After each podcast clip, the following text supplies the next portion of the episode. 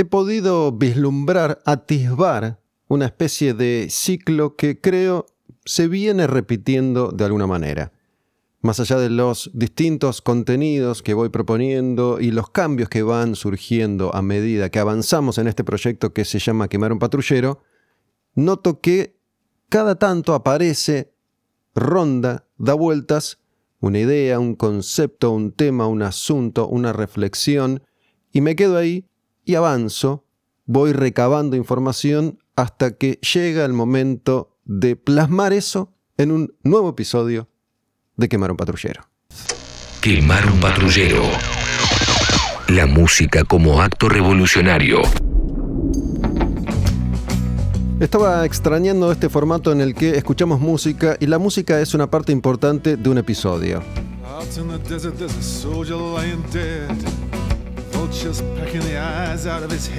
Hace rato que tengo ganas de usar estas canciones que armé en una lista hace meses. Escuchen.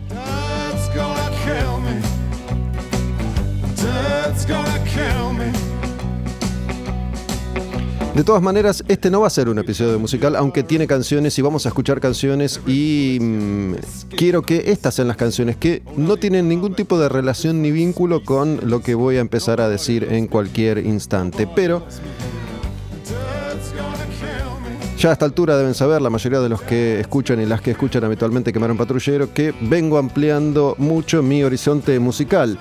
Y mm, hay un estilo en particular que algunos llaman Dark Country, que vendría a ser este, y es una especie de, como su nombre lo indica, versión más darkosa, más oscura de la música country. Esta canción se llama That's Gonna Kill Me, de un artista llamado Richard Thompson. Me gusta mucho, mucho esta música y creo que es una música que va a generar el clima ideal para que nos escuchemos contando estas historias y reflexiones. Hace rato que estaba esperando el momento indicado para usar esta música, que tenía ahí guardada en un rincón de mi cerebro y en un espacio de mi corazón, para que, llegado el momento ideal, pudiera yo finalmente proponerles que empiecen a interiorizarse con respecto a estas canciones si es que no lo han hecho nunca, jamás. Por lo tanto, mientras me van escuchando a mí, intentando elaborar una serie de reflexiones, buscando llegar a algún punto, vamos a ir escuchando estos temas. Pero cada tanto voy a hacer recreos con canciones que seleccioné especialmente, siempre de este, de este estilo, dentro de esta línea, pero para que escuchemos.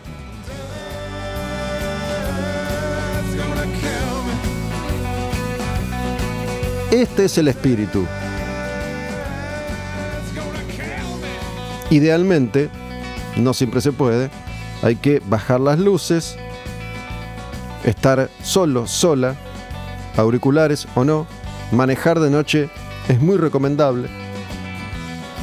Y, ¿viste cuando entrecerrás los ojos? Como mirando a la nada misma, sintiendo Así te quiero. Escuchando este nuevo episodio de Quemar un Patrullero, contenidos que ya son muchos como para enumerarlos. Saben que está el podcast disponible en todas las plataformas digitales, Spotify, Apple Podcast, Google Podcast, Deezer, Evox, que tenemos redes sociales, Olmedo Gus, la mía, en Instagram, Quemar un Patrullero, Radio en Casa, el estudio donde yo grabo siempre los contenidos. Está después esta cuenta que es privada, solamente para suscriptores, que es Olmedo Gus Textos. En esa cuenta yo escribo, subo videos y también empiezo a um, elucubrar cuestiones que después voy a tratar de volcar en estos espacios. Para las personas que son suscriptoras a Quemar un Patrullero y que tienen acceso a esa cuenta que es Olmedo Gus Textos, les digo, uno de los posteos en un momento que hice fue muy simple. Un cuadrado negro con una única frase que dice, la verdad no existe. Ese es el punto de partida. Ese verso de una probable o improbable canción engloba un poco lo que voy a tratar de ir bajando a tierra y sobre lo que vengo pensando hace ya un tiempo. La verdad no existe. La mayoría de los que son seguidores de esa cuenta, suscriptores a Quemano Patrullero, seguramente no entendieron por qué yo puse una imagen en negro que dice la verdad no existe. Algunos tal vez sí. Quiero también anticiparles que estaba esperando el momento indicado para decir algo con respecto a el último episodio protagonizado por este personaje conocido como Ricardo Iorio y la aventura del himno nacional argentino que no fue en un partido de fútbol. ¿Por qué voy a mencionar esto? Porque cuando se empezó a correr el rumor de que Ricardo iba a cantar el himno, mucha gente me preguntó qué opinaba. Cuando empezó a correrse el rumor, que finalmente fue una confirmación de que lo habían bajado y no iba a cantar nada el himno nacional argentino en el partido entre las selecciones de nuestro país y Bolivia, mucha gente me preguntó qué opinaba. En la mayoría de los casos dije Mira, la verdad no tengo una opinión formada, no me parece que haya que opinar demasiado a propósito de esto. El que conoce a Ricardo sabe cómo es, el que conoce las circunstancias entiendo que también. No es mucho lo que yo voy a aportar en esto de qué me parece que cante, qué me parece que no cante, porque ya conozco bastante la historia de Ricardo, no a él personalmente, y no consumo fútbol.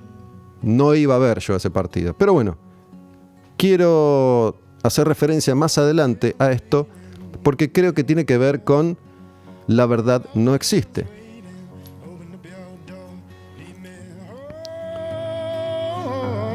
Para empezar a aclarar un poco el panorama puedo decirles que aquellas personas que vienen escuchando los contenidos de Quemar un Patrullero seguramente habrán ido recorriendo este camino conmigo fuimos juntos armando, dándole forma a esta comunidad, proyecto que es Quemar un Patrullero, y hemos ido evolucionando juntos, me parece. Entonces, si vos elegís un episodio cualquiera de hace dos años, de hace un año y medio, de hace un año, de hace seis meses, de hace dos semanas, te vas a dar cuenta que, si bien hay un espíritu que prevalece, fue cambiando mucho esto que es quemar un patrullero. Esta canción se llama John the Revelator. John James. Y esta cosa de voodoo, gospel, oscuridad eclesiástica, de reunión en iglesias para alabar al Señor, de cantar la palabra de Dios de unirnos en una peregrinación hacia el cielo o hacia el infierno, como un pastor que nos guía en este camino hacia la nada, que es el camino de la verdad que no existe.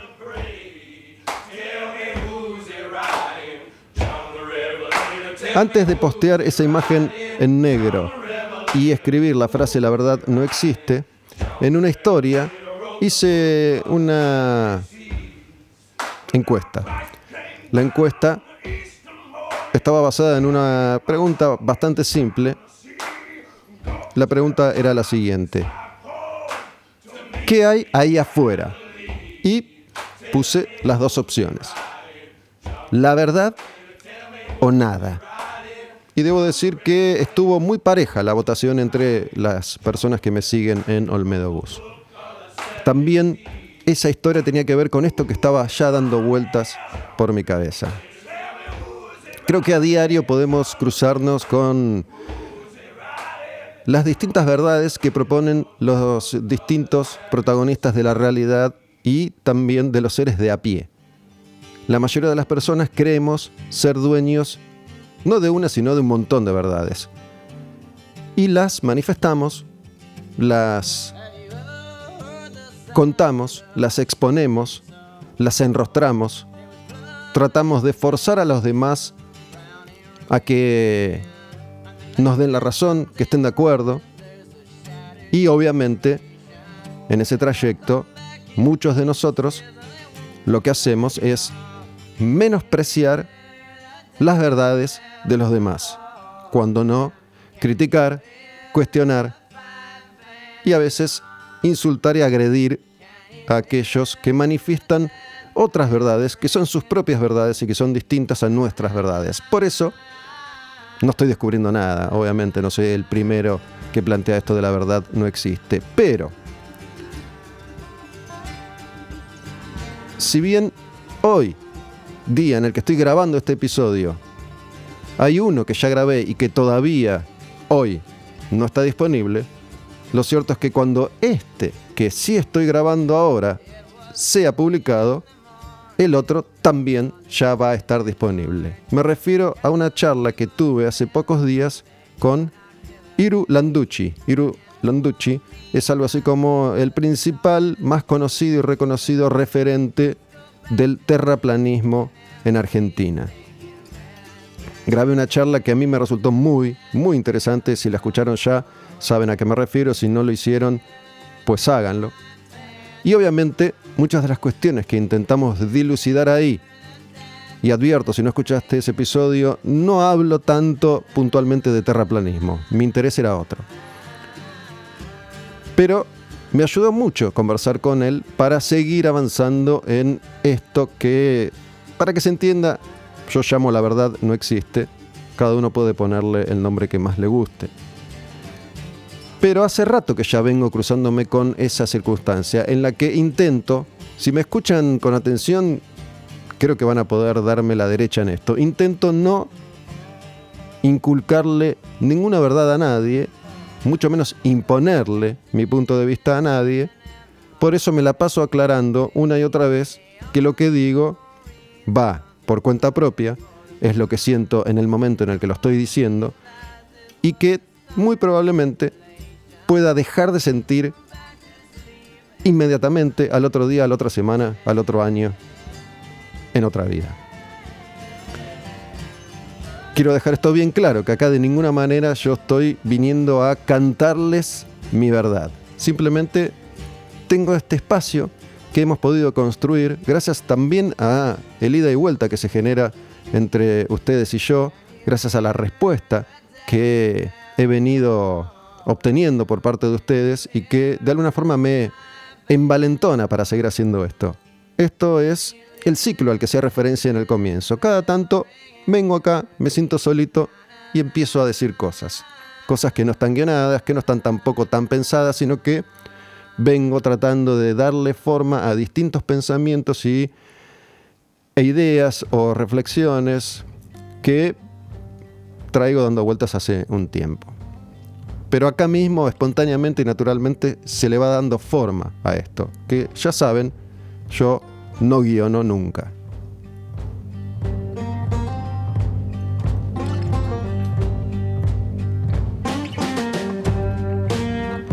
Antes de ir a la primera canción que quiero que escuchen, para terminar de cerrar un poco esto a modo de introducción, les digo que Obviamente, todos somos capaces de plantear nuestras verdades acusando a los demás de mentirosos y solemos hacerlo en redes sociales que es el lugar que hoy tenemos disponible todos nosotros, si es que así lo deseamos, para poder expresarnos. Ese canal antes no existía y uno podía dar sus opiniones personalmente o podía hacerlo en un libro, o en una película, o en una obra de teatro, en una canción, dando una clase, dando una charla, trabajando los medios, etcétera, etcétera. Hoy es muy fácil decir cualquier cosa en alguna de las tantas redes sociales disponibles y ahí se va formando una especie de caldo de cultivo para muchas cosas que suceden en el mundo. Algunas de estas verdades pasan desapercibidas y otras cambian el destino de un barrio, un pueblo, una ciudad, un país, un continente, el planeta Tierra, el universo entero.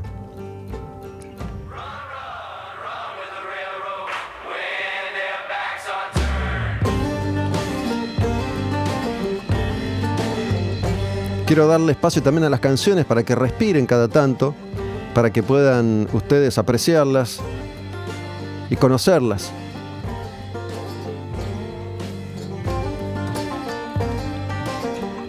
La primera canción que elegí se llama Highwayman y es de un proyecto de cuatro artistas muy, muy, muy reconocidos. Algunos más conocidos por nosotros que otros, pero son los cuatro sumamente populares, famosos, exitosos, especialmente en los Estados Unidos, pero algunos de ellos en todo el mundo. La canción se llama Highwayman, el proyecto se llama Highwayman y es un proyecto de cuatro artistas que representan a cuatro personajes diferentes que en esta canción son protagonistas. Es una canción que habla de la muerte y del renacimiento. La primera voz es de Willie Nelson. Y él canta los versos de un personaje que en la canción es un ladrón que es atrapado y es ahorcado. Pero Willie Nelson al final de su verso canta But I'm still alive.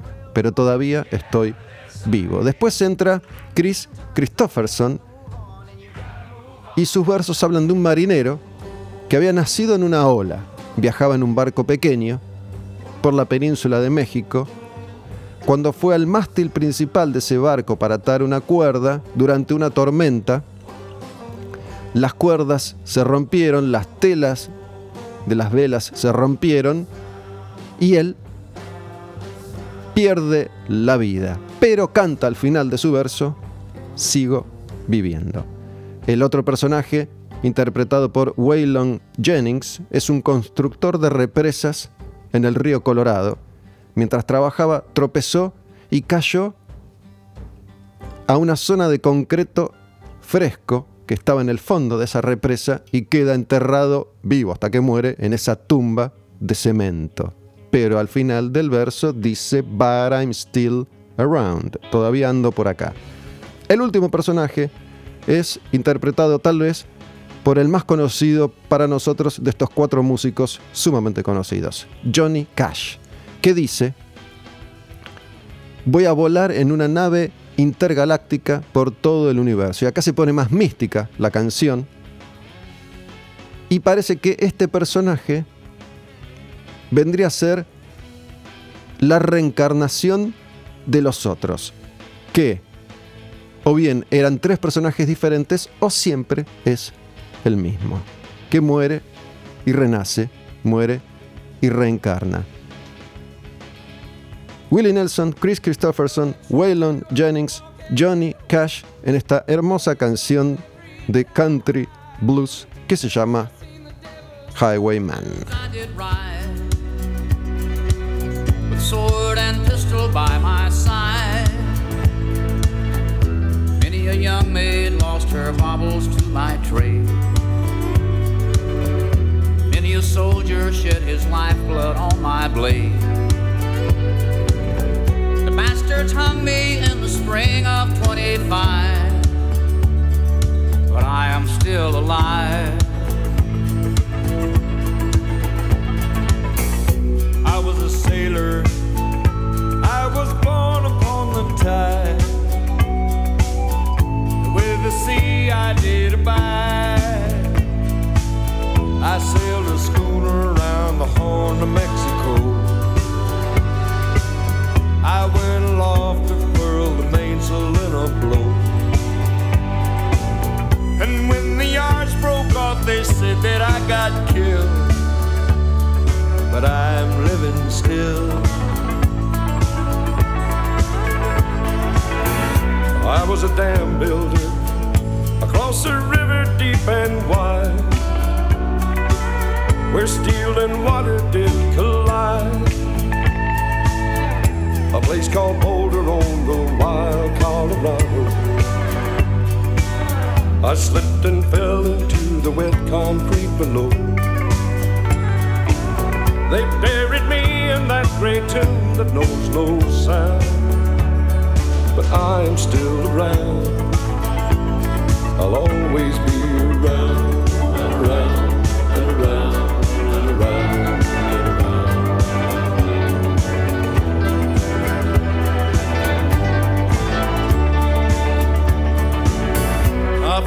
starship across the universe divide. And when I reach the other side, I'll find a place to rest my spirit if I can. Perhaps I may become a highwayman again.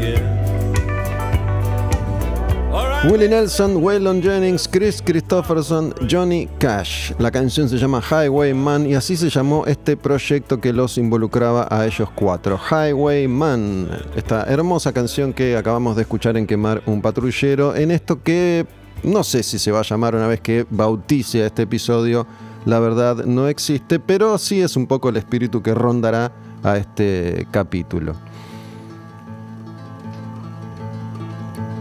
Esta canción que suena ahora se llama A Sight to Behold y canta Devendra Banhart.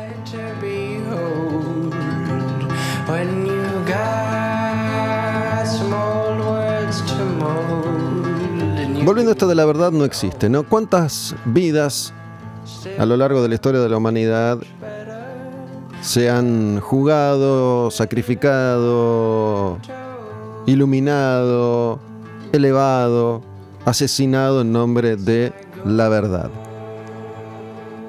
Creo darme cuenta que aún insistimos con eso a esta altura del partido, con eso de ser dueños de alguna verdad y tratar de imponérsela a los demás. Es algo con lo que convivimos a diario, desde transitar una calle a pie, en auto, en colectivo, hasta manejar los destinos de un país o del mundo. Siempre estamos ahí tratando de imponerle nuestra verdad porque es la verdad al otro que está equivocado y miente. Estamos viviendo una etapa bastante particular de la historia, ¿no? De alguna forma, casi que con orgullo podemos decir que esta experiencia pandémica nos convierte en seres humanos que estamos atravesando tal vez uno de los momentos clave en nuestra historia como especie. Y en el camino van sucediéndose un montón de acontecimientos, ¿no? Pero venimos sobre este tema en particular gritando distintas verdades a los cuatro vientos. Muchas veces sin ningún tipo de argumentación posible, ¿no? Yo no tomo partido, por ejemplo, públicamente por vacuna sí, vacuna no. Pero todos hemos tenido esta conversación una o mil veces a lo largo de estos tiempos. Si te vacunaste, no te vacunaste, te vas a vacunar, no te vas a vacunar, sos antivacuna, no sos antivacuna. De alguna forma se supone que la democracia funciona a través de las elecciones de la mayoría. Sabemos que eso casi nunca sucede realmente. Pero en esas discusiones, por ejemplo, ¿no? voy a dar un caso bastante simple, y es en el nombre de la ciencia, que no se discute, hoy cualquier persona que de ciencia no sabe absolutamente nada, te puede decir cómo es que no te vacunas. En el nombre de la ciencia, que no voy a cuestionar acá a la ciencia, pero en el nombre de la ciencia, a lo largo de la historia, se han cometido las peores bajezas y atrocidades justamente porque estábamos aprendiendo. A veces.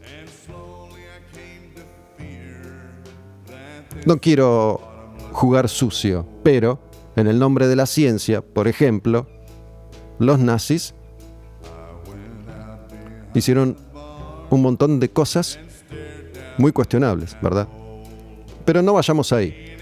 No en un ejemplo que es cierto puede, puede significar que estoy jugando sucio. Hace poco leí algo a propósito de un médico que se dio cuenta que en su trabajo como médico, cirujano, partero, antes los doctores cumplían un montón de funciones, no estaban todos especializados como ahora. Observó que se repetía un patrón y era que muchas mujeres, después de dar a luz, morían. Empezó a observar qué cosas había en común entre estas mujeres que se morían y se dio cuenta de algo. Se dio cuenta de que por ahí un doctor que venía de serrucharle la pierna a un accidentado pasaba a otro consultorio a tratar una herida de espada y sin lavarse las manos iba a traer a un bebé a este mundo. Y esta persona se dio cuenta que probablemente eso tenía que ver en la muerte de estas mujeres. Cuando él propuso, mejor dicho, expuso su pensamiento y dijo, che, me parece que nos tenemos que lavar las manos porque puede ser que estemos infectando a esta mujer cuando da a luz y se termina muriendo. Y lo tildaron de loco, de enfermo, lo echaron a patadas, le quitaron el título y lo encerraron en una caja. En nombre de la ciencia. Tampoco voy a ir a la casa de brujas, etcétera, etcétera. Pero bueno, si en el colectivo te cruzas con alguien que en el nombre de la ciencia te dice que cómo vas a cuestionar esto, que estás loco, estás loca, si la ciencia dice que. Creo que nadie se va a sorprender si a esta altura reconocemos que todo aquello que llega a nosotros suele estar mucho, poco, muchísimo, poquísimo, pero suele estar manipulado. Por eso, en esa charla a la que hice referencia hace un rato con Iru Landucci, entre otras cuestiones sobre terraplanismo, pero no ese es el eje de ese episodio, que repito, escúchenlo si no lo hicieron todavía, citamos muchas veces a ese gran pensador argentino, conocido como Sebastián de Caro, que acá mismo, sentado frente a mí, en un capítulo de Quemar un patrullero que grabamos sobre la película Alien, cuando yo le, sobre el final de ese episodio, propongo el tema del terraplanismo, me dice algo así como, mira, yo no sé si la Tierra es plana o es redonda, pero creo que el espíritu de los terraplanistas es cuestionar lo que nos es dado. Y ahí, ahí, Sebastián de Caro puso la primera semilla de este episodio. Ahí yo me quedé atrapado por esa frase que luego trasladé una y mil veces. Le puse ese nombre a ese episodio y muchos de ustedes quedaron fascinados por la exposición de Decar y por el resultado de ese episodio y por esa frase en particular. Entonces me di cuenta que sin quererlo, sin saberlo, gran parte de mi vida la he dedicado a cuestionar lo que nos es dado. Desde que tal o cual banda es la mejor del mundo, tal o cual canción es la mejor del mundo, hasta cosas tal vez para algunos más importantes. Entonces, partamos de esa base. Acá vamos a cuestionar lo que nos es dado, sin plantear llegar a ninguna verdad absoluta porque no existe. Y a Iru, en el episodio, no sé si le digo exactamente esto con estas palabras, pero le transmito una inquietud. ¿no? A mí hace rato que hay cosas que me interesan menos que otras. Por ejemplo, si hablamos de terraplanismo, hay un montón de videos y de información disponibles ahí para que pases seis meses frente a la pantalla de la computadora que te explican por qué la Tierra es plana y hay un montón que te explican por qué la Tierra es redonda. Y para esa explicación te esgrimen un montón de teorías, fórmulas físicas, matemáticas, geométricas, hacen estudios, proponen análisis y te dicen que la cámara de pez y te dicen que un rayo láser y te dicen que la nave y que el espacio y que el sol. Bueno, la mayoría de nosotros no tenemos conocimientos suficientes como para saber si eso es realmente así o no. porque no somos ni físicos, ni matemáticos, ni astronautas, ni viajamos a la luna, ni podemos volar, ni podemos hacer mediciones cuánticas. Entonces le dije, Iru, a mí me interesa más el perfil filosófico de esta charla que estamos teniendo. Y eso sí que es interminable y ahí nunca hay una verdad a la que se puede llegar, sino que siempre se trata de seguir filosofando, que es un poco a lo que me vengo dedicando humildemente desde hace un tiempo.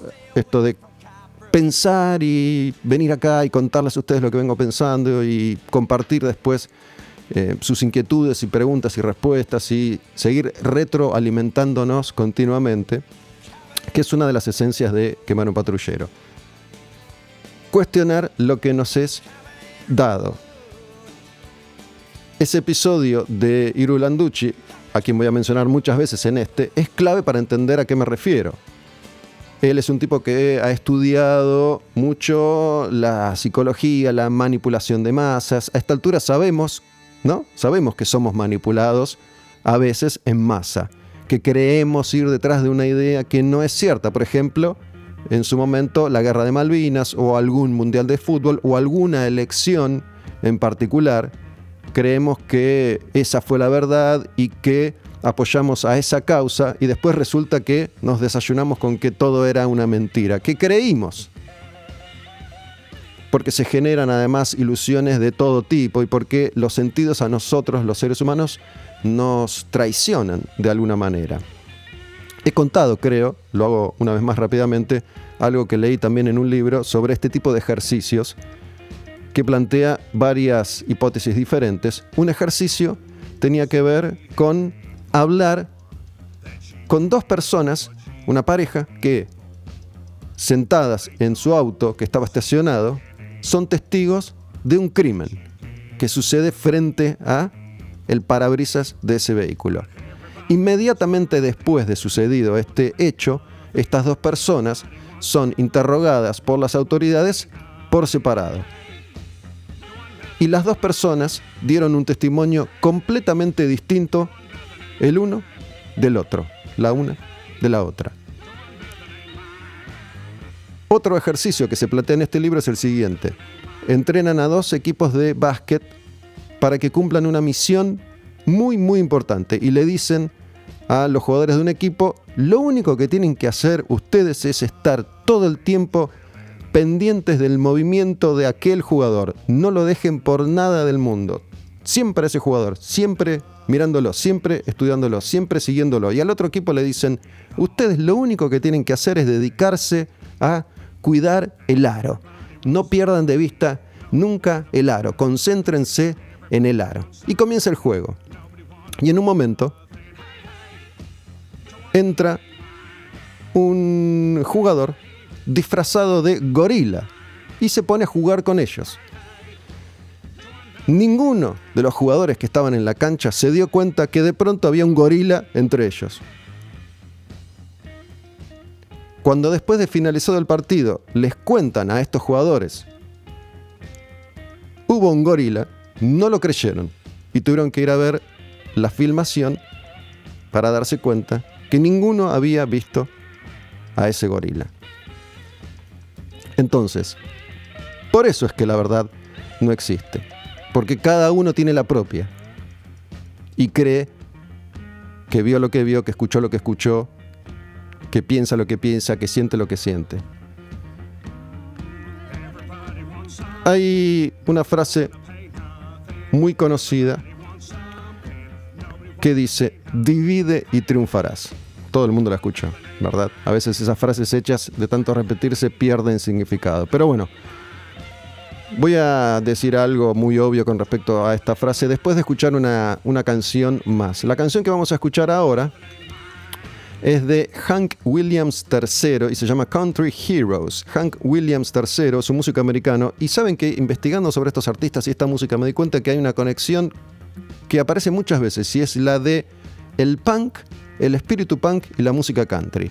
Hank Williams es un músico country, pero que además toca punk, hardcore, death metal, metal. De hecho, Hank Williams, para los fanáticos del metal, ha estado muchas veces asociado a Phil Anselmo, de Pantera.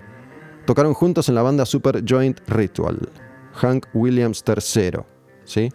Esta canción, Country Heroes, tiene un espíritu rockero, punk, pero está grabada como una canción tradicional de música country.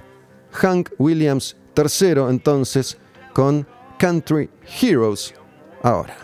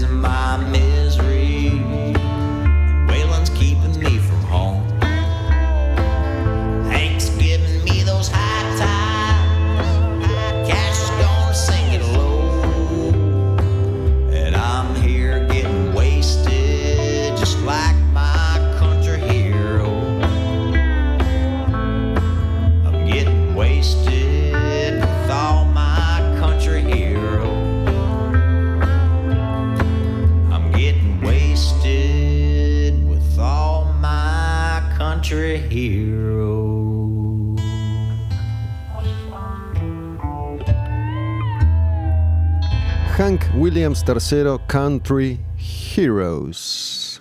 Seguimos escuchando otras canciones que son hermosas y mm, como les cuento habitualmente, antes de grabar, escucho mucho, mucho las canciones que voy a usar. Mucho. De alguna forma como que se me mete por los poros la música.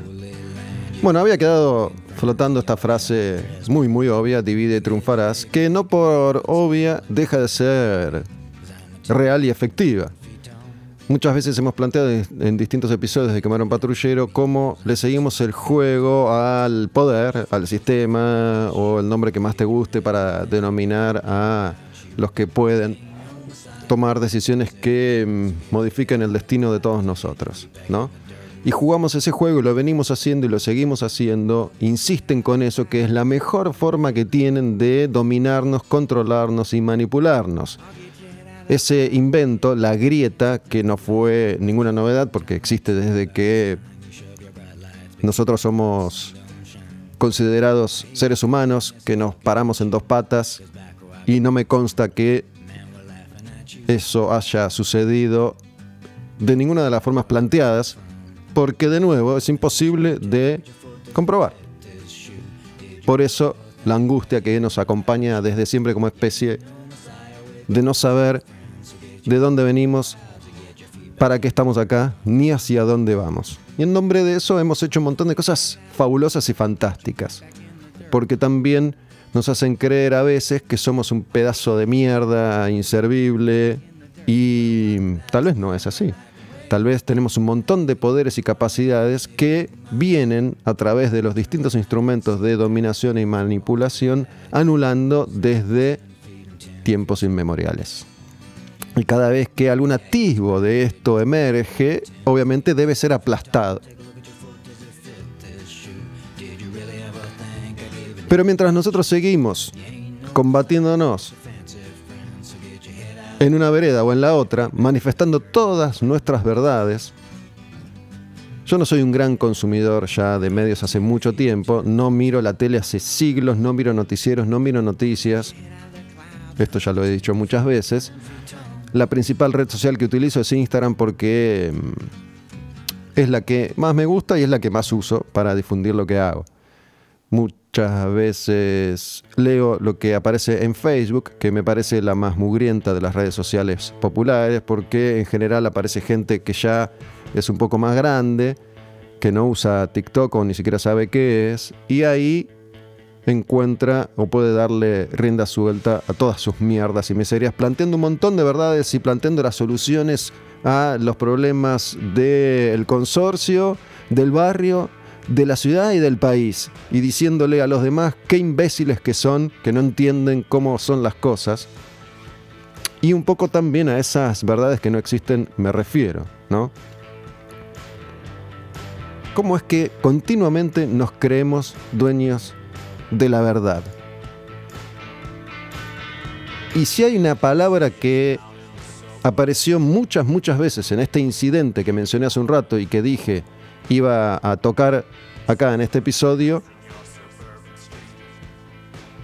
Iorio, himno nacional, fue verdades. Su ejército de alcahuetes que lo han erigido como el dueño de la verdad, censurado por decir la verdad cuestionando a quienes no quieren escuchar su verdad. Bueno, me cansé de ver la palabra verdad metida a la fuerza en todos los posteos de todos y todas. Pasa lo mismo con el virus, con la vacuna, con los que están a favor del barbijo, los que están en contra del barbijo, los que están a favor de abrir, los que están a favor de restringir. Y mientras tanto, la vida nos va pasando por encima y nosotros seguimos perdiendo tiempo en tomar partido por cuestiones que tal vez sean algo inútiles. Y acá una vez más meto la cuña y digo, ojo que acá yo no estoy diciendo ninguna verdad, simplemente vengo a compartir y a expresarme porque en este espacio puedo hacerlo. Muchas veces me, me pasa a mí mismo con algunos de ustedes, algunas de ustedes en esto que compartimos. Por ejemplo, Esto lo tengo fresco porque sucedió hace horas nada más. Yo siempre posteo las noticias y novedades de lo que vengo haciendo, tal o cual capítulo, tal o cual episodio. Desde hace un rato ya ofrecemos contenido exclusivo en video para suscriptores. Si vos te suscribís a Quemar un Patrullero, te suscribís, tenés link en mi bio, en Olmedo Gus. Tenés link en la bio de Olmedo Gus Textos. Tenés link en la bio de Quemar un Patrullero o podés ir a radioencasa.com barra sumate y ahí te suscribís es por débito automático, Mercado Pago para la gente que vive acá en Argentina, PayPal para quienes están afuera. Si te suscribís, accedes ya a un montón de contenidos que los Nakam Pop no pueden ver o no pueden escuchar o no pueden leer. Además de la cuenta Olmedo Gus Textos, que ahí empecé a escribir, pero ahora también he compartido algunos videos, he compartido mi experiencia de un mes con la microdosis de hongos. Sumamos un canal de YouTube al que le puse ahora Olmedo Gus, no es más Gustavo Olmedo, es Olmedo Gus, por sugerencia de un seguidor, de un viejo oyente, y me gustó, para que Instagram, Twitter, YouTube sean Olmedo Gus. En ese canal yo subo algunos contenidos públicos que son, por ahora, son entrevistas que tenía ahí en mi archivo, entrevistas que hice hace mucho o poco tiempo y las comparto. Pero también material ex- exclusivo que tiene que ver con contenidos de Camarón Patrullero grabados acá en Radio en Casa en video. Uno de esos contenidos, por ejemplo, tiene que ver con una charla con Ale Sergi de Miranda, otra con Ricardo Saulé de Box Day, otra con la rusa, la piba Berreta, la cantante de los rusos hijos de puta, otra con Ariel Minimal. Y a propósito de Ariel Minimal, la charla esa completa en YouTube dura una hora. Yo subí un minuto a Instagram. Editamos, recortamos un minuto para postear y promocionar ese video exclusivo para suscriptores de Quemaron Patrullero. Y alguien me escribió a propósito de lo que dice ese minuto. En ese minuto, Ariel y yo venimos hablando de nuestra pasión por la música y de cómo de chicos conectamos con la música. Y yo en un momento digo que de los amigos del barrio y gente con la que en aquel entonces, 1970 y pico, 1980 y pico, compartía la música, el único que hoy sigue devoto como un fiel a la música soy yo. Es un minuto de una charla de una hora.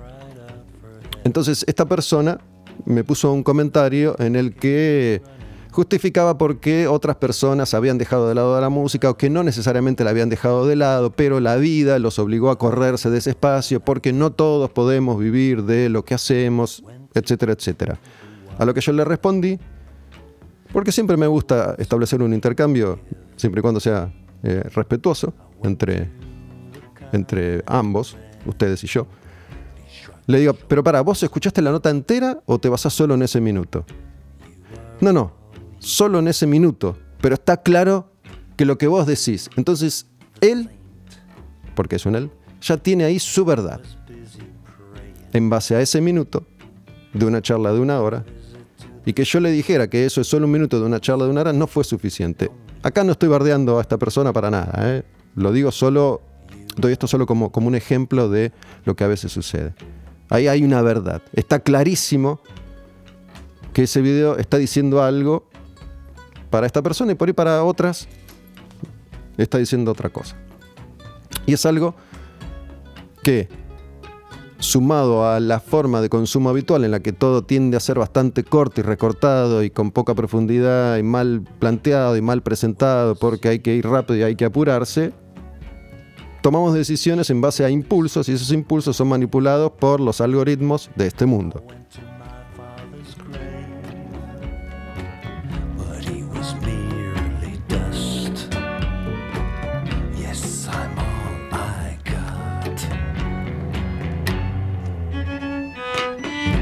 Entonces, es muy claro que ahí entra en juego el divide y triunfarás. Porque perdemos de vista lo importante por la discusión y la pelea y la lucha eterna. Y mientras tanto, te siguen garchando. Hace poco hubo elecciones, por ejemplo, y en estos días estamos en septiembre, mediados de septiembre 2021. Siempre aclaro que cuando hago referencia a algo de actualidad, digo en qué momento estoy grabando porque capaz que escuchas esto en 2025 y no tiene ya tanto sentido. Pero bueno, hubo elecciones, las paso y fue una derrota estrepitosa para el gobierno de Alberto. Obviamente, imagínense todo lo que empezaron a decir todos aquellos y aquellas dueños de la verdad. Uno de los protagonistas de estas elecciones paso fue este tipo, un tal Milei, y muchos dicen, no te puedo creer que votaron a ese demente, a ese loco, a ese XXXX, la definición que más te guste. ¿Y por qué no lo podés creer si pasa todo el tiempo? ¿Por qué no lo podés creer si Mauricio fue presidente? ¿Por qué no lo podemos creer? Porque primero nos negamos a creer eso que es obvio y después también podemos perder de vista distintas opciones por las que la gente decide volcarse a personajes que pueden terminar, a ser, terminar siendo siniestros para nosotros en algún momento, porque eso está pasando en cualquier punto del mundo en el que vos puedas depositar tu dedo índice y señales. Puede ser porque la gente se está volcando masivamente hacia una ideología de extrema derecha. Puede ser, pero recuerden que venimos de votar a un gobierno que fue electo, que es el de Alberto, hartos del gobierno anterior, que habíamos votado hartos del gobierno de Cristina, que vuelve a ser gobierno ahora y que en estas pasos volvemos a votar para que se vayan a la mierda. Porque efectivamente, algo muy mal deben estar haciendo para que la gente vote a estos personajes. Más allá de que podemos entrar en otra discusión que no viene al caso, que sería el valor de la votación de estos personajes y de elegir a tal o a cual. Yo hace un tiempo que empecé a, dejar de pensar que mi destino depende de un presidente.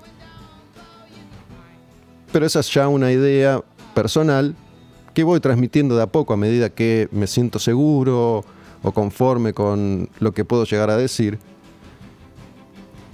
He planteado muchas veces esto que a mí me cierra hoy y es el de el cambio debe ser individual, personal, no colectivo. Con esto quiero decir, uno, uno puede cambiar, si desea cambiar y decide cambiar un determinado comportamiento, y tal vez al mismo tiempo otras personas están realizando ese mismo cambio de comportamiento y si muchas personas deciden realizar ese cambio de comportamiento, efectivamente ese cambio va a tener un resultado X, que es distinto a patear una puerta y exigir que ese cambio se produzca escupiéndole la verdad al otro, insultándolo, violentándolo.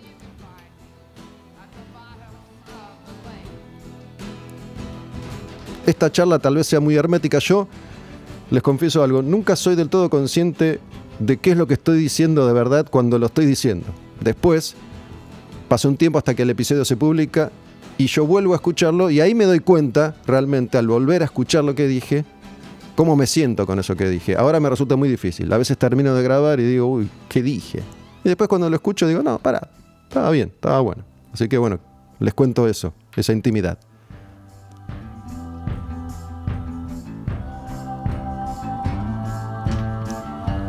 Vamos con otra canción. Esta se llama Blackbird Song. Es divina. El artista Lee The Wise, que fue ganador de la edición 2009 de American Idol. Yes.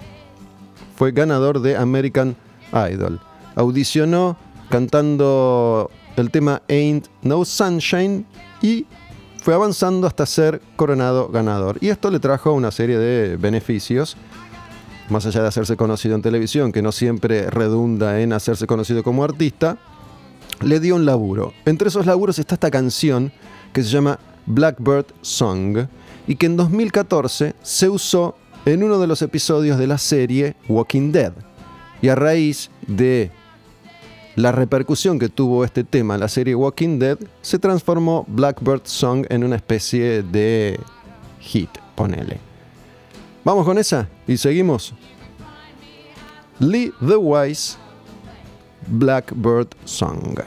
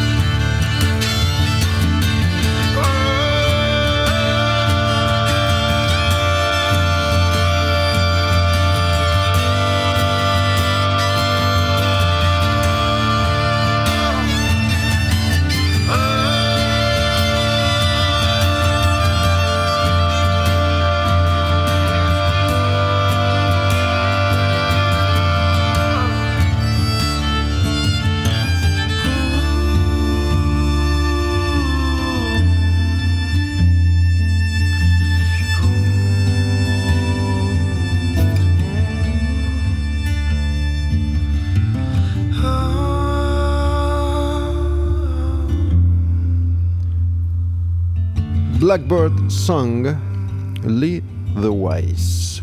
Me encantan estas canciones, espero que las disfruten. Me dicen, ya saben, me pueden escribir, yo contesto siempre. Me gusta este intercambio que se da habitualmente entre nosotros.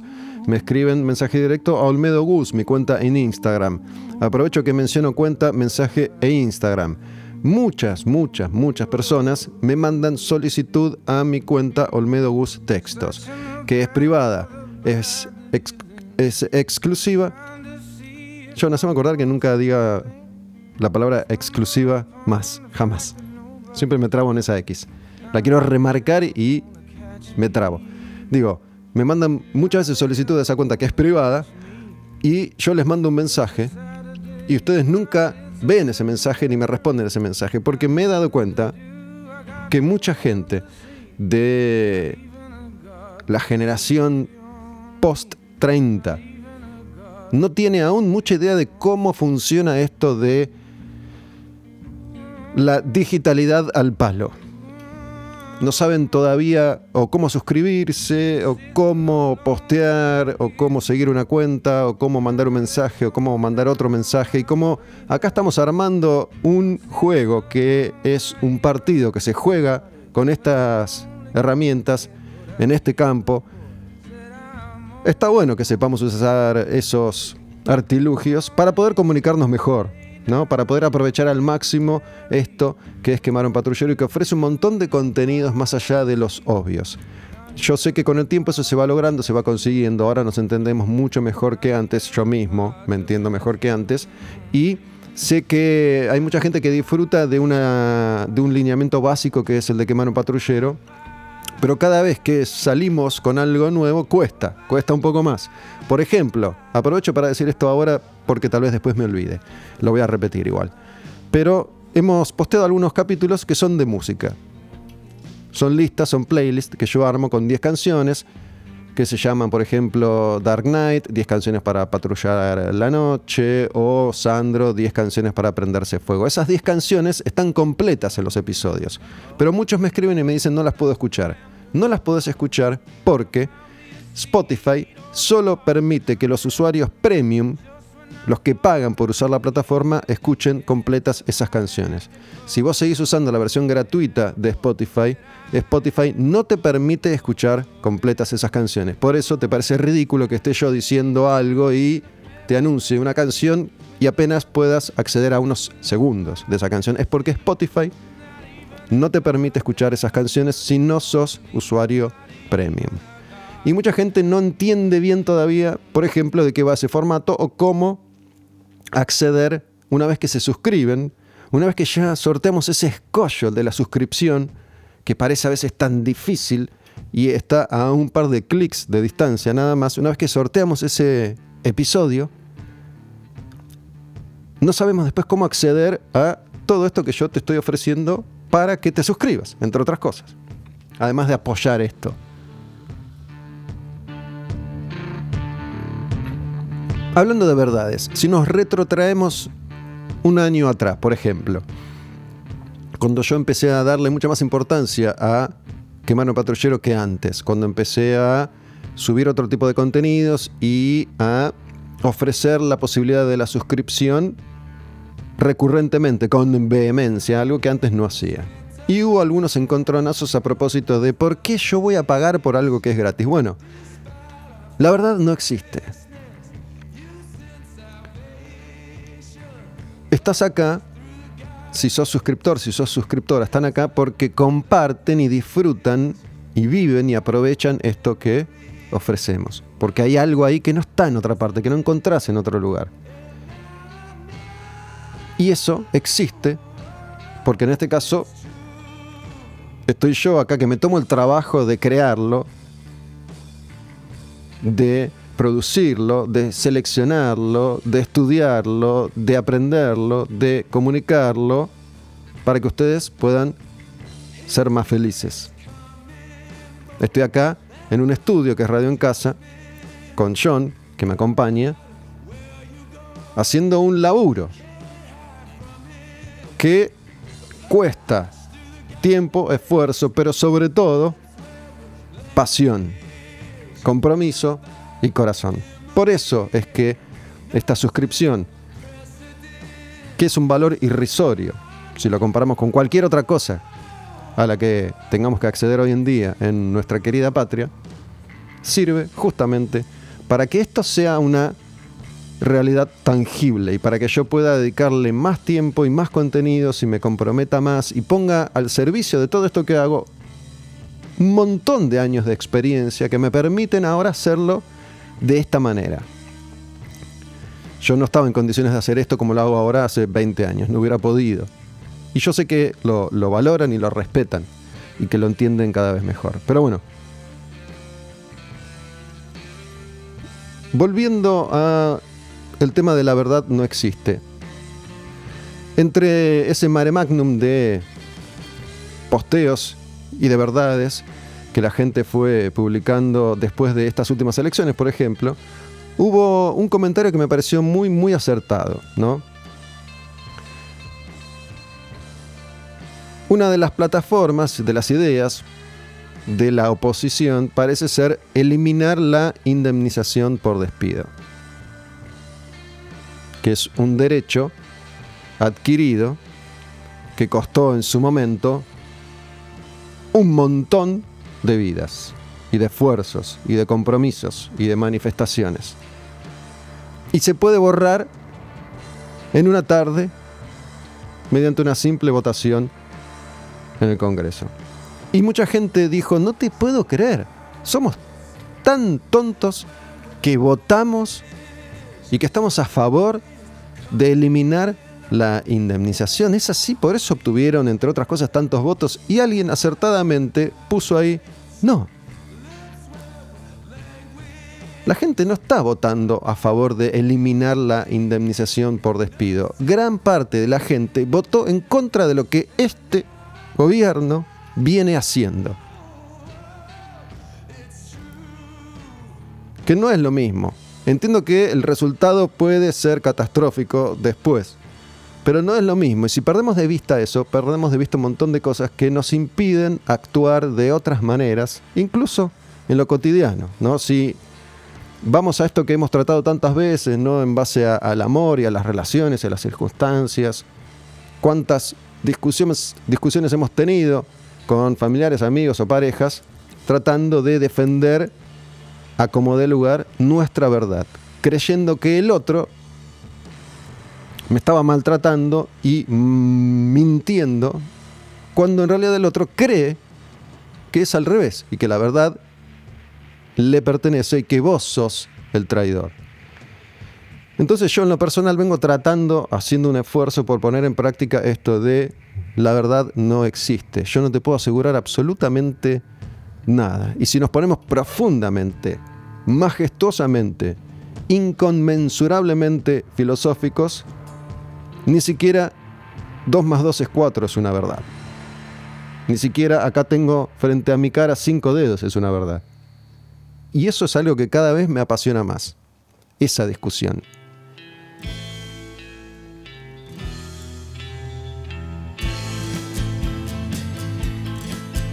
Lo mismo ha pasado con esto que de alguna manera nos trajo a todos hasta acá, que es la música, la música que tanto nos gusta, que tanto disfrutamos y que tanto defendemos y que tanto queremos, y lo, lo hacemos con ahínco.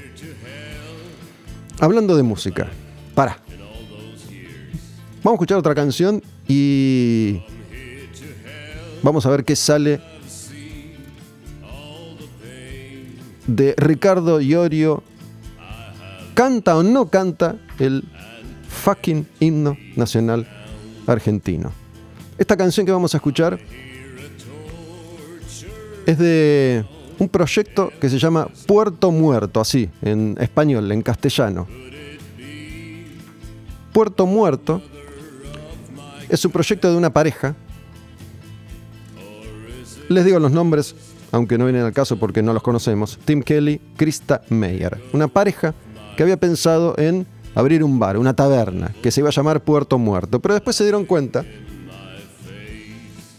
que en lugar de apelar al bar, a la taberna, a las bebidas, a la cerveza, al whisky, podían crear música con ese mismo espíritu intoxicante. Para plasmar esa visión que por ahí tenía que ver con la idea de poner un bar en música. Y esa visión parece ser tan explosiva que esta pareja aparentemente voló en pedazos. Pero dejaron canciones, dejan canciones. Puerto Muerto se llama. Y la canción es la canción del ahorcado, de Hangman's Song. Y escúchenla porque es una muy bonita canción que elegí para ustedes.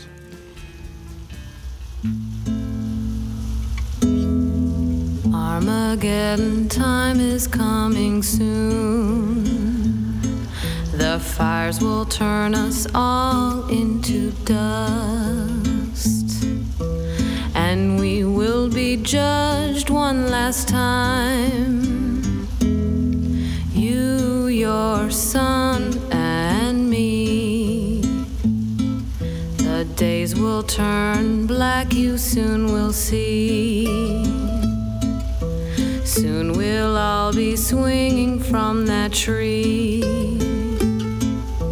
Pray your neck breaks when the rope is taut. Pray your mother isn't there to see. Oh,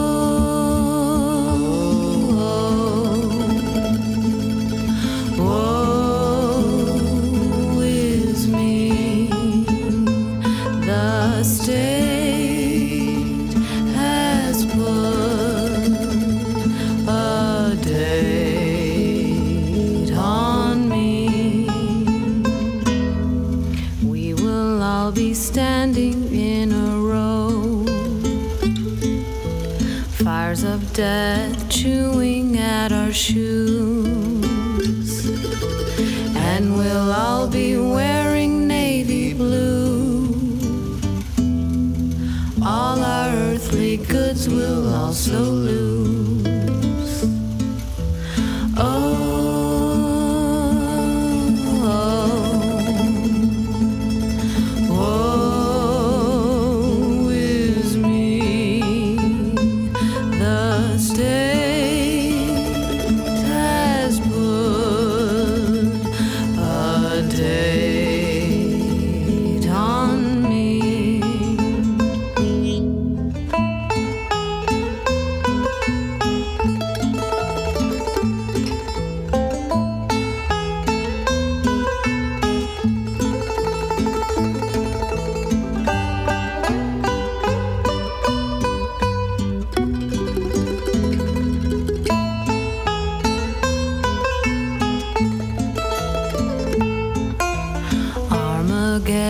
Time is coming soon.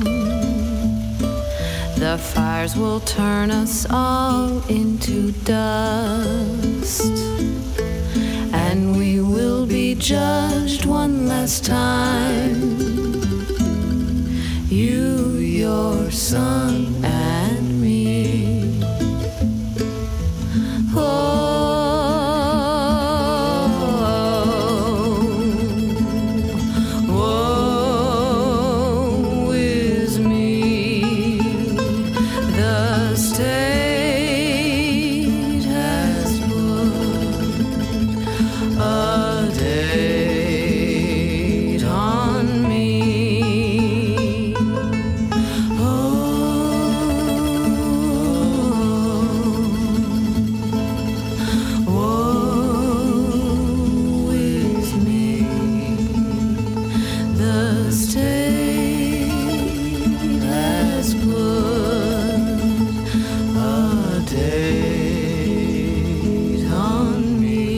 me. Puerto Muerto de Hangman's Song. Habíamos dejado en Ricardo Iorio versus el pueblo argentino. A ver, si hay un lugar en el que me he sentido manipulado es en el mundo del heavy metal. Si hay un lugar que conozco es el universo del heavy metal y el del heavy metal argentino en particular, porque lo he transitado durante casi toda mi vida. Entonces,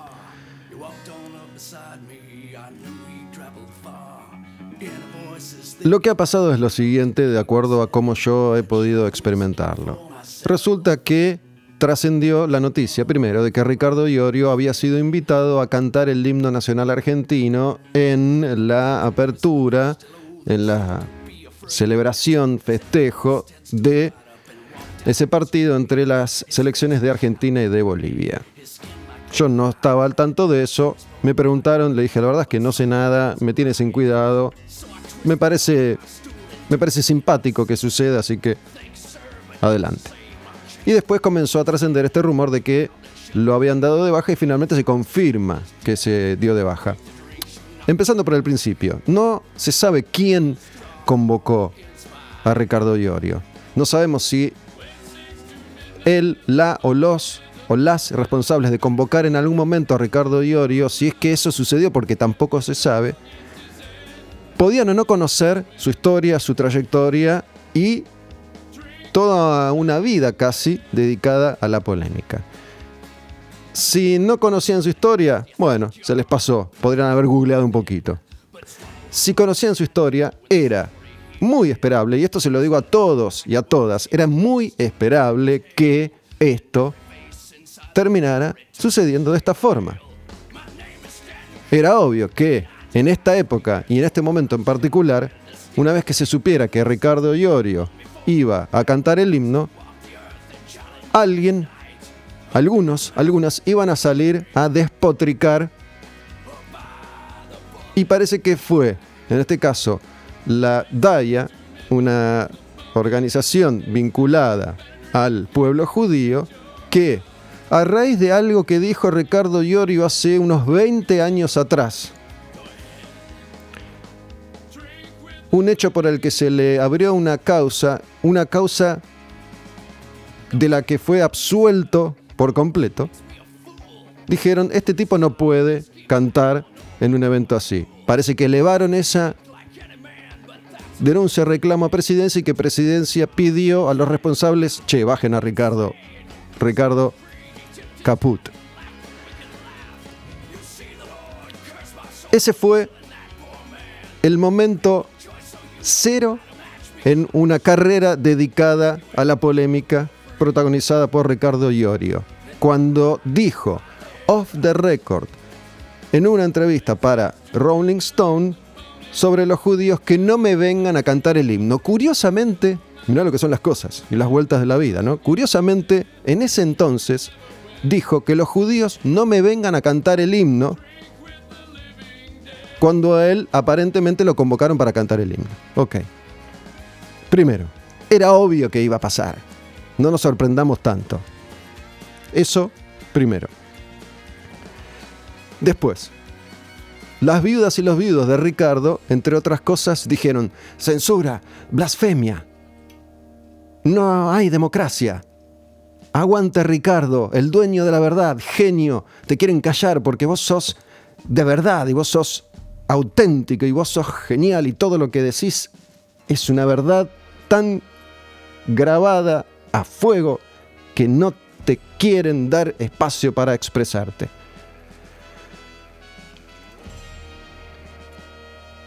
Más allá, voy a hacer lo imposible por no tomar partido. Yo, como oyente de heavy metal de toda la vida, estoy muy familiarizado con todo esto. Entonces, ¿de qué verdad estamos hablando? Dígame una cosa. Hagamos este ejercicio rápido, sin googlear. Dígame la última canción, el último disco por el que Ricardo Iorio fue reconocido como artista. La última vez que Ricardo Iorio fue noticia, fue tendencia, por una canción, por un disco. Hace años que eso no sucede. Años, años. De una obra fantástica, de un tipo, de un artista talentosísimo. Pero hace años que su principal atractivo dejó de ser la música. Años. Ya desde los últimos años de Almafuerte, donde la vida artística de ellos y de él en particular era muy errática, a la banda le cuestionaban la cantidad de tiempo que pasaba entre un disco y otro, y lo cierto es que aparentemente Ricardo no estaba en las mejores condiciones para seguir grabando, para poder grabar o para poder seguir tocando hasta que finalmente el grupo se eh, desarma. Pero hace años y años que no rescatamos la figura de Iorio como artista que es. Porque como artista llegó a ser quien es, llegó a cautivar a tanta gente, llegó a conmover a tantas personas. Un artista formidable, capaz de decir verdades, sus verdades, que para muchos fueron verdades, en un momento en el que era un poco más complejo decir lo que él decía y cantar lo que él cantaba y componer lo que él componía. Si me preguntas a mí, esta no es una verdad, es simplemente una opinión, te diría que el mejor Ricardo Iorio fue el Ricardo Iorio de Hermética, ahí donde estaba lo suficientemente maduro, muy joven aún, como para poder plasmar semejante tarea artística, semejante obra, semejante talento a la hora de conmover con canciones, con letras. Ese para mí fue el momento de oro de Ricardo Iorio como compositor, que ya lo había vivido con sus compañeros en B8. B8 sacó un disco, el primer disco de heavy metal de la historia argentina en el año 1983 que se llama Luchando por el Metal. Y muchas de las cosas que ellos cantan ahí eran, eran algo que nos pasaba y que estaban asociadas a lo que nos pasaba como pueblo argentino en 1983 en 1916, en 1816, en 1945, en 2010, 2001, 2021. Siguen siendo vigentes esas canciones y esos cuatro pibes salieron a gritarlas con toda la furia de la que eran capaces en un momento mucho más jodido para decir esas cosas que este. Pero después el tipo madura y siempre estuvo hasta, hasta la disolución de Hermética parado en, cierta vereda que podríamos llegar a describir.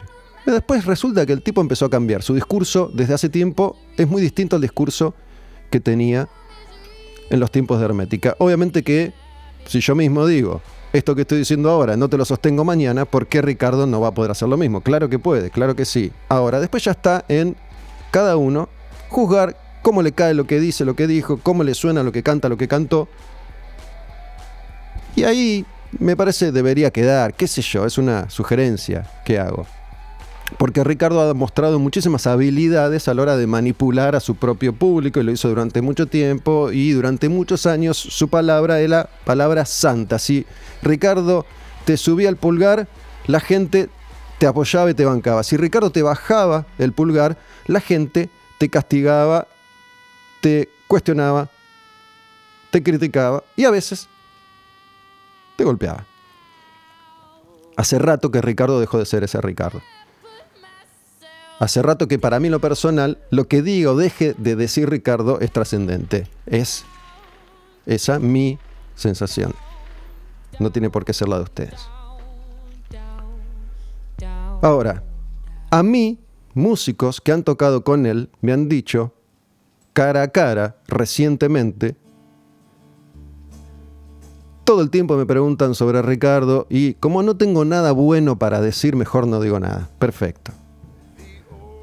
Pero esos músicos, ese músico, ahora posteó bancando la parada de Ricardo, bancándolo en esta victimización de Ricardo, producto de la censura a la que lo sometieron. ¿Y qué hizo Ricardo? ¿Qué hizo la banda Iorio? Obviamente que aprovecharon esta circunstancia para promocionarse. Esto terminó resultando promocionalmente mucho más favorablemente para la figura de Ricardo Iorio y de la banda Iorio, al menos por espacio dedicado en los medios o en las redes sociales o donde quieras, que si hubiera cantado el himno, qué sé yo. No sé cómo le hubiera cantado. El himno, tengo entendido, estaba grabado. Él había grabado en los estudios Panda el himno nacional argentino. No lo iba a cantar en vivo. Estaban todos aquellos que esperaban que llegara ese momento en el que en vivo, parado en el medio de... ¿Se jugó? ¿Dónde se jugó? ¿En River? En el medio de la cancha de fútbol, miren lo que me importa que no sé ni en qué cancha se jugó. En el medio de la cancha de fútbol en la que se jugó el partido y que iba a putear a los judíos, que iba a hacer el saludo nazi, que iba a hacer la esvástica con el cuerpo. Mucha gente estaba esperando ese momento creyendo que Ricardo es tan tonto. Entonces, hago hincapié en este incidente porque viene a colación de lo que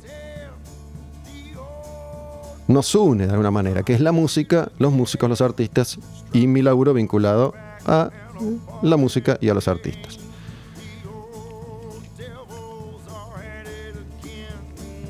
Ricardo aparentemente dijo, y así se posteó en las cuentas oficiales de la banda, que lo censuran por bancar a la bandera, a la patria y a las Malvinas. No sé si en su momento Ricardo dijo que no me vengan a cantar el himno los judíos bancando a la bandera, a la patria y a las Malvinas, pero aparentemente no fue por bancar a las Malvinas, sino que fue por el tema judío.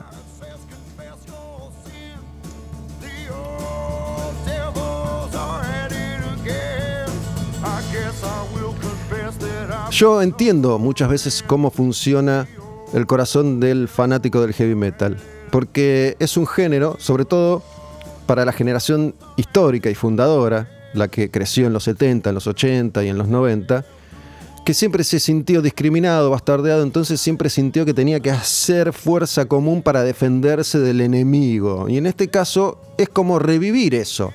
El enemigo vendría a ser aquel que censura a nuestro líder, entonces izamos una vez más esa bandera que ya estaba medio doblada, guardada, porque no pisoteada en un cajón olvidado. Entonces izamos una vez más esa bandera porque hay que defender, antes que defender a Ricardo, hay que defender a los nuestros.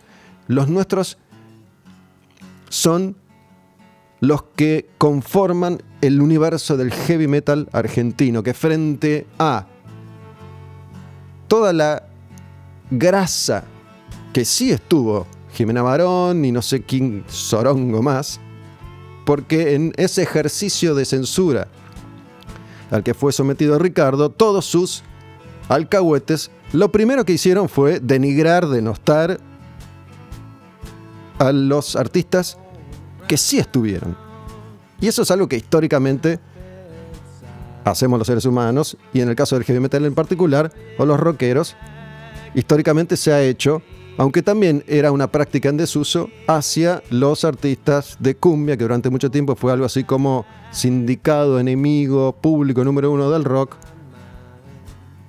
¿Qué culpa tiene Jimena Barón? O los Totora, o no sé quién, Sorongo finalmente cantó el himno, de que a Ricardo lo bajen.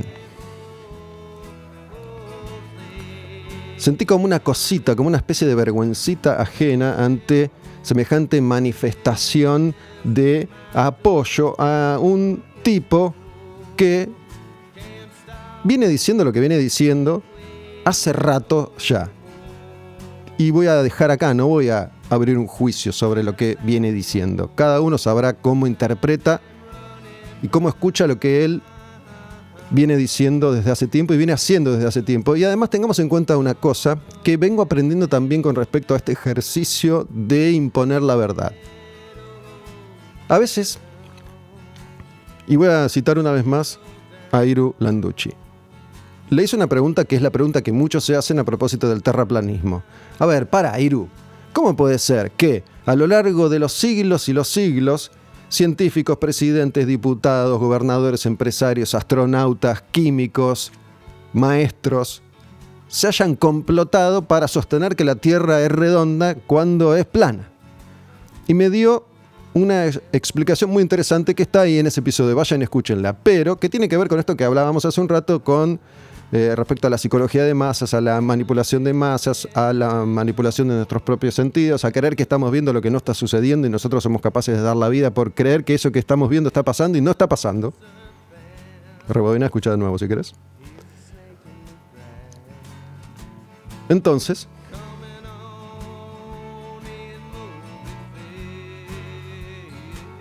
estas cuestiones suceden y pueden suceder.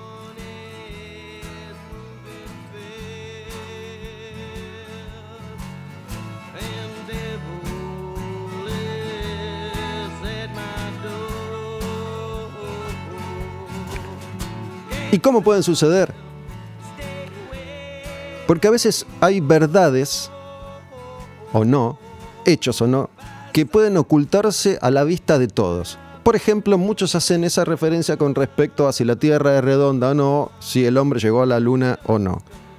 Si yo desconfío de esa filmación que aparentemente me comprueba que el hombre llegó a la Luna porque dicen que la hizo Stanley Kubrick en un estudio de cine, también voy a desconfiar de todas las personas que se dedicaron en una filmación o en un documental o en un video a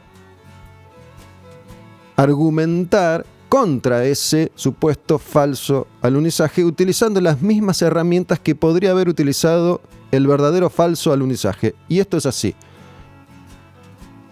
Un poco lo hablamos con Mariano del Mazo en ese episodio que se llama Todo el día me pregunto, que también está disponible si lo querés escuchar, cuando yo le dije a raíz de documentales que habíamos visto sobre Leonard Cohen y Marianne, una de sus parejas durante mucho tiempo, que a la hora de hacer un documental yo puedo contar la historia que a mí se me dé la gana contar. Yo puedo venir acá y contar la historia que se me da la gana contar y manipular la información para tratar de convencerte a vos de que lo que yo estoy diciendo es así. Entonces, si yo pongo a 10 personas a hacer un documental sobre Ricardo Iorio y les doy completa libertad, cada una de esas 10 personas va a poder contar la misma historia de 10 maneras diferentes. Y vos las vas a ver a cada una de esas 10 historias y tal vez te, conven- te convenzan las 10 historias. Por eso le dije a Iru, Iru, mira, después de ver dos o tres videos de los que están a favor del terraplanismo y de los que están en contra del terraplanismo. Me di por vencido porque me convencen todos. No tengo conocimiento suficiente como para poder sacar conclusiones, así que me doy por vencido en eso. Y lo mismo pasa con Ricardo Iorio. No es un tonto Ricardo Iorio, nunca lo fue. Es un tipo muy sagaz, un gran observador, muy inteligente, que se convirtió en un gran referente, que obtuvo mucha exposición y que como a tantos seres humanos le ha costado manejar eso que es y que creó.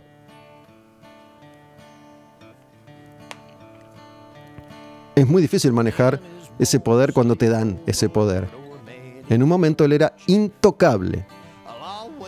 Y lo que yo siempre sentí, que es mi interpretación sin conocerlo en profundidad, sin haber tenido un trato habitual y cotidiano con él, es que siempre terminó autosaboteándose, porque a él siempre le gustó más ese rol, el de el censurado, el de el castigado, victimizándose un poco, ¿no? Y cuando tenía ahí el mundo a sus pies, el mundo del arte, el mundo de las canciones, el mundo de la música a sus pies, en el mejor momento de Alma Fuerte, el tipo dijo eso que dijo sobre los judíos, que podría haber quedado ahí, pero no se detuvo nunca más y siempre se vio obligado, parece, a doblar la apuesta.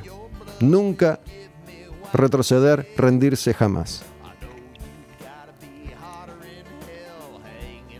Entonces ya el personaje Ricardo Iorio le gana al artista Ricardo Iorio. ¿Y por qué hablo de Iorio? Porque es lo mismo, podemos hablar de mí, de vos, de John, de Alberto, de Cristina, de Garqueta, de quien vos quieras. Se aplica a nosotros los seres humanos y es un poco el ejercicio que vengo intentando hacer con quemar un patrullero. Antes de cerrar, vamos a escuchar el último par de canciones. Esta que viene ahora es de Johnny Cash. Se llama Ghost Riders in the Sky. Es una canción compuesta hace mucho tiempo por un actor de televisión, Stan Jones. En el año 1948 se hizo esta canción y cuenta la historia de un cowboy que tiene una visión de ganado de ojos rojos que pasa a toda marcha atravesando los cielos, perseguidos por cowboys malditos. Entonces, le advierten que si no cambia sus formas, es como que le digas a Ricardo, loco, si no cambias, vas a ser condenado al sufrimiento eterno y serás uno de esos cowboys malditos que persiguen a un ganado que nunca jamás podrán atrapar. Porque es la manada del demonio. Y permanecerás por los tiempos de los tiempos, surcando los cielos, jamás. De eso trata Ghost Riders in the Sky, esta canción que aparentemente se la contaron a este personaje, Stan Jones, por un indio nativo americano que vivía cerca de la frontera entre Arizona y Sonora, México, probablemente apache del condado Cochise que tenía una connotación más espiritual este cuento, y él creía que las almas, una vez que abandonaban el cuerpo físico, residían como espíritus en el cielo como si fueran jinetes fantasma. Básicamente habla del alma, esta canción que se llama Ghost Riders in the Sky y la canta Johnny Cash.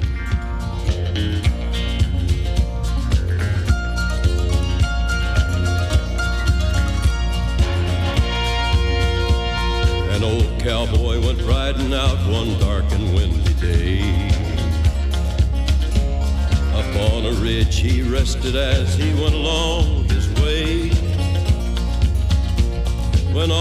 Once a mighty herd of red-eyed cows he saw plowing through the ragged skies and up a cloudy draw.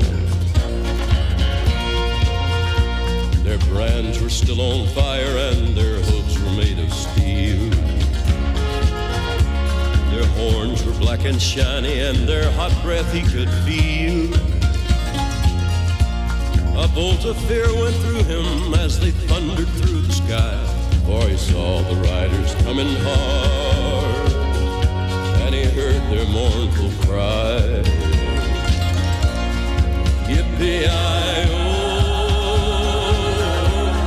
yippee-i-ay. Ghost riders in the sky.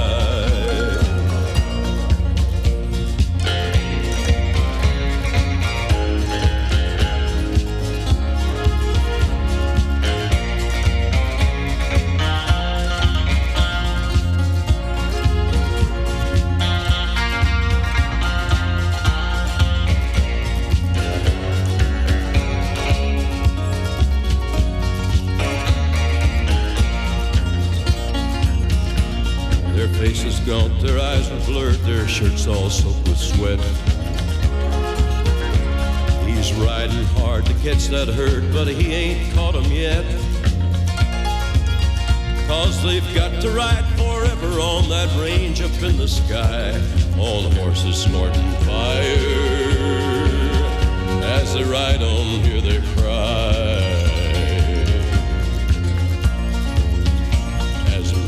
Riders loped on by him, he heard one call his name. If you want to save your soul from hell riding on our range, then cowboy, change your ways. If they are with us you will ride, trying to catch the devil's herd across these endless skies. Yippee-i-oh,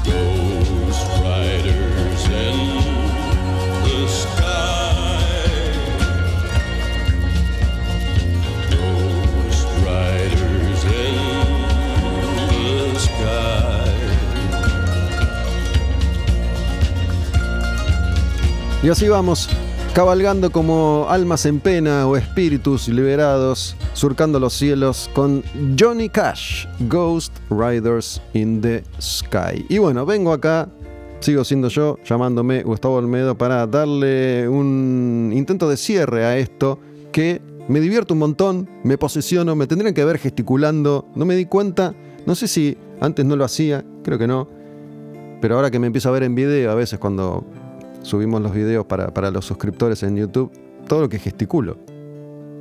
Porque le voy poniendo ímpetu al relato. Me posesiono, me compenetro.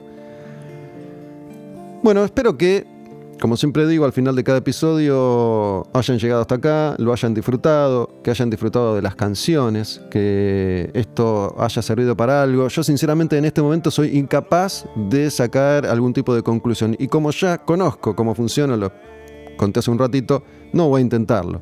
Me voy a dar cuenta cómo resultó esto una vez que esté publicado y vuelva a escucharlo. Porque en general la sensación que tengo es, ¿qué dije? Dije cualquier cosa. No se entiende nada. Es una pavada. Mira, escucha esta que es una versión de Number of the Beast de Maiden. John James. just what Cannot believe. in my own dreams Ah, in my own dreams. was a reflection of my walk mind staring back at me 'Cause in my dreams Mira vos, qué buena canción esta, ¿no? Dice, eso que vi en mis sueños es un reflejo de lo que mi mente está creando. Más allá de la carga diabólica que tiene este clásico de Iron Maiden con el 666, el número de la bestia.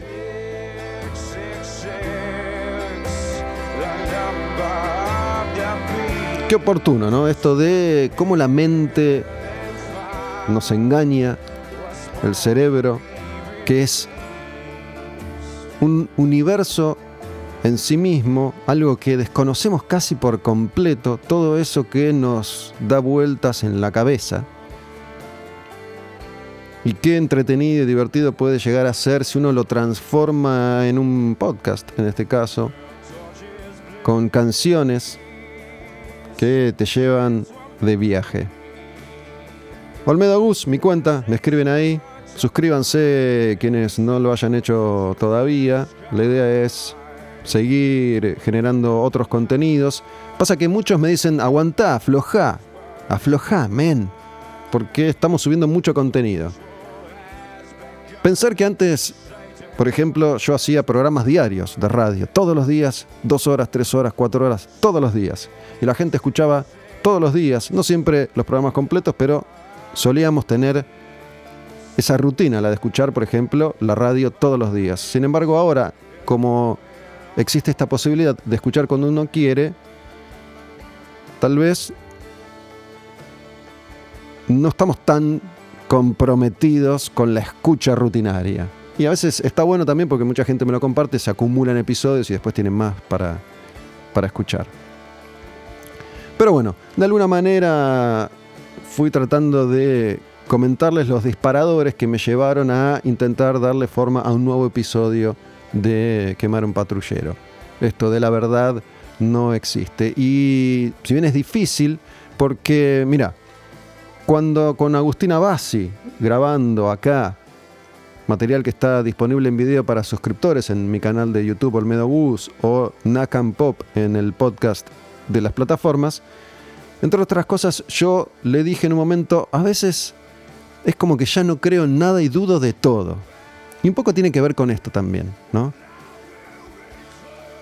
No solo creer o no en Dios, o si hay o no extraterrestres, o si la vacuna sirve o no, o si la Tierra es plana o no, sino en esto de, para, si cada vez me convenzo más de que la verdad no existe, va a llegar un punto en el que mejor será que cierre la boca y no hable nunca más. Porque como nos comunicamos con la palabra, que casi sería una tragedia para mí que me dedico a hablar. Pero a veces me cuesta mucho emprender una maratón como esta, porque por un lado digo, si la verdad no existe, ¿qué estoy haciendo yo acá durante dos horas diciendo todo esto que digo?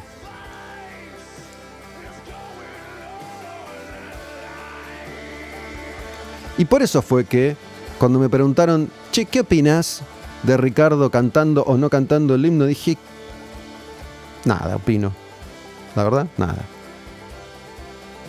Todo esto que dije hace un ratito, por ahí suena contradictorio, pero todo esto que, que dije hace un ratito tiene que ver más que nada con usar esto como ejercicio para tratar de trasladar el pensamiento de la verdad no existe.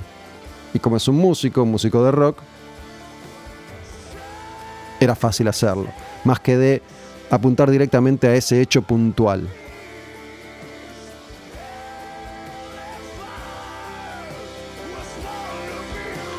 La vida es tan confusa como Matrix. No sé cuándo se estrena la 4 de Matrix. Repito, estamos en septiembre, mediados de septiembre 2021. Ya hay un par de trailers dando vueltas. Y es como enloquecer, ¿no? Yo cuando vi Matrix las primeras veces, las vi como películas de acción. Nunca me di cuenta que eso tenía todo un trasfondo y todo un mensaje. Una vez más, esto de cómo interpreta cada uno la verdad y su verdad. Esa película lo que intenta es abrirte el cerebro y reventártelo de un martillazo. La pastilla roja, la pastilla azul. Eso es. Cerremos con eso. Ahí está. Encontré un lindo cierre. La pastilla azul. Listo, te despertás, todo sigue igual, todo es lo mismo, seguís creyendo toda esta mentira en la que habitás.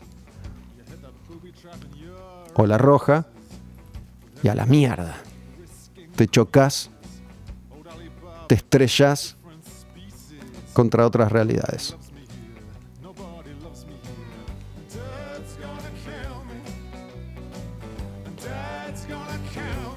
Curiosamente, mira, Ouroboros, estamos terminando donde arrancamos, con esta canción, That's Gonna Kill Me, y separé una para el final.